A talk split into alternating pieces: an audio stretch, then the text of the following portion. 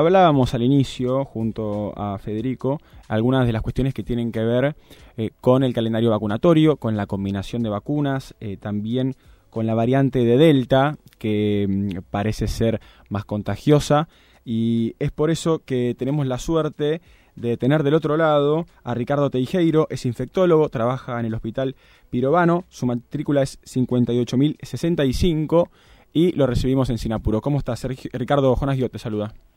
¿Qué tal? ¿Cómo te va? Buenas tardes. Buenas tardes, buenas tardes para vos también.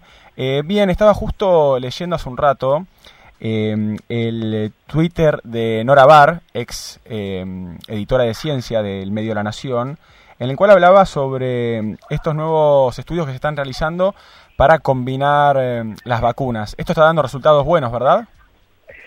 Sí, seguro. Vos fíjate que la combinación de vacunas ya se hicieron estudios en Europa, ya se hicieron estudios con combinación de Astra y vacuna de RN mensajero. Nosotros empezamos estudios en Cava combinando Sputnik 1 con Sinopharm, con Astra, con este, las distintas posibilidades y también está el estudio de Provincia de Buenos Aires que combinó con Astra Sputnik y con Moderna.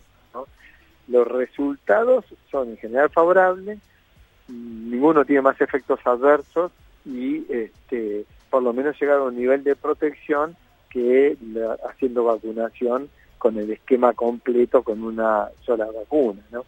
Así que eso realmente abre muchas puertas, un abanico nuevo donde nos permite empezar a hacer este tipo de combinaciones. ¿no? Claro, combinaciones que también eh, nos permiten eh, completar los calendarios, fundamentalmente completar los calendarios. Sí, sí, que es lo más importante, imagino. Eh, bueno, a pesar de los buenos resultados con una sola dosis, eh, obviamente es importantísimo.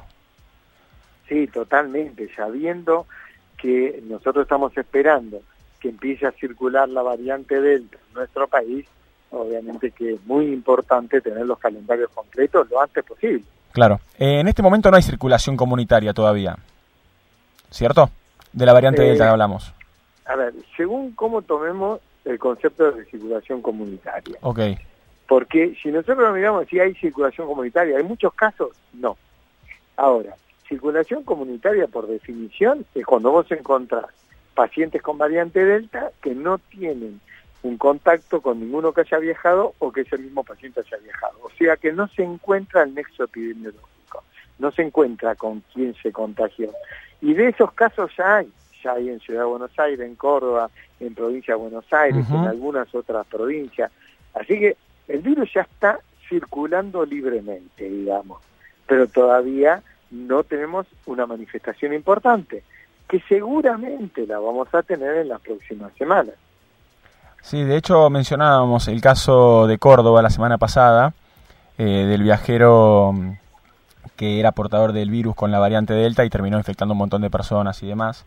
Y, también pensaba ¿no? en lo que tiene que ver con la contagiosidad de la variante Delta. Es más contagiosa realmente, ¿no? Muchísimo, 60-70% más que las variantes habituales. Eso es una capacidad de transmisión enorme. Por eso es fundamental que no le dejemos la posibilidad al virus de tener personas susceptibles, personas que no estén vacunadas, porque si no, la posibilidad de este virus es enorme. Ok, el virus es más eh, la, variante Delta es más contagiosa, eh, pero a la hora, si uno eh, tiene, tiene el virus, ¿es también más, más, difícil de atravesar la enfermedad o es solamente a nivel contagiosidad? No, mira, lo que ha demostrado es que es mucho más contagiosa, pero no es más agresiva. Bien. No es más riesgosa.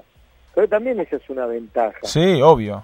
Porque lo que nosotros estamos buscando básicamente que la gente no tenga enfermedad grave, que la gente no termine este, internada, que no muera.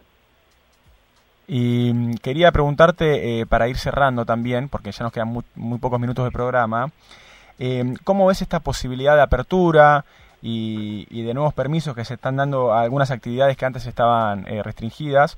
después de lo que habló hoy Alberto Fernández, porque mm, también he escuchado algunas opiniones, quizás eh, bueno, a favor y en contra de la apertura, pero algunas en contra diciendo como que era arriesgado teniendo en cuenta la aparición de esta variante, eh, otras a favor diciendo que bueno, que ya es hora de teniendo en cuenta el nivel de infectados que hay, que es bajo en relación a semanas pasadas, eh, ya es hora de una apertura. ¿Vos, qué lectura haces de todo esto?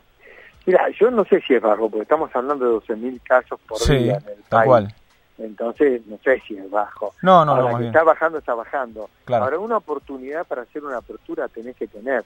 En este momento está bajando, me parece que hay que aprovecharlo, con la condición de que si la variante Delta empieza a circular fuertemente, uno debe saber que quizás tenga que retroceder.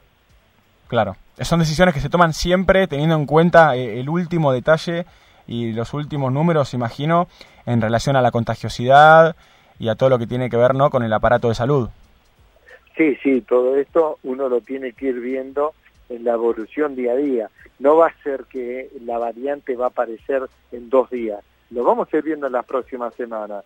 Entonces, si realmente tenemos muchísima circulación y esto afecta al sistema de salud, va a haber que retroceder en algunas, por lo menos, de las situaciones que se habilitaron. Ok, momento de esperar entonces y de cuidarnos, ¿no? Pienso. Siempre de no aflojar con los cuidados. Claro, que aunque estemos vacunados, la medida preventiva la debemos mantener fuertemente. Así es. Bueno, muchísimas gracias Ricardo por tu comunicación. Eh, te agradecemos por, por estos minutitos eh, para aclararnos y también eh, para informarnos sobre lo que está pasando en relación a las vacunas. Gracias a ustedes por llamar. Un fuerte abrazo y un buen fin de semana. Igualmente. Era Ricardo Teijeiro, matrícula 58065, infectólogo, trabaja en el Hospital Pirovano. Eh, justo leía eh, hoy a la mañana que mm, eh, ya comenzó la aplicación de la vacuna mm, de Moderna a los adultos mayores que habían cumplido el plazo de tres meses desde que se vacunaron con el primer componente de Sputnik 5. Esto, esto obviamente estamos hablando de la ciudad de Buenos Aires, en, otros, en otras provincias y en otros eh, lugares está haciendo también lo propio. Y por eso también queríamos hablar con Ricardo para sacarnos algunas dudas respecto de lo que tiene que ver con la variante del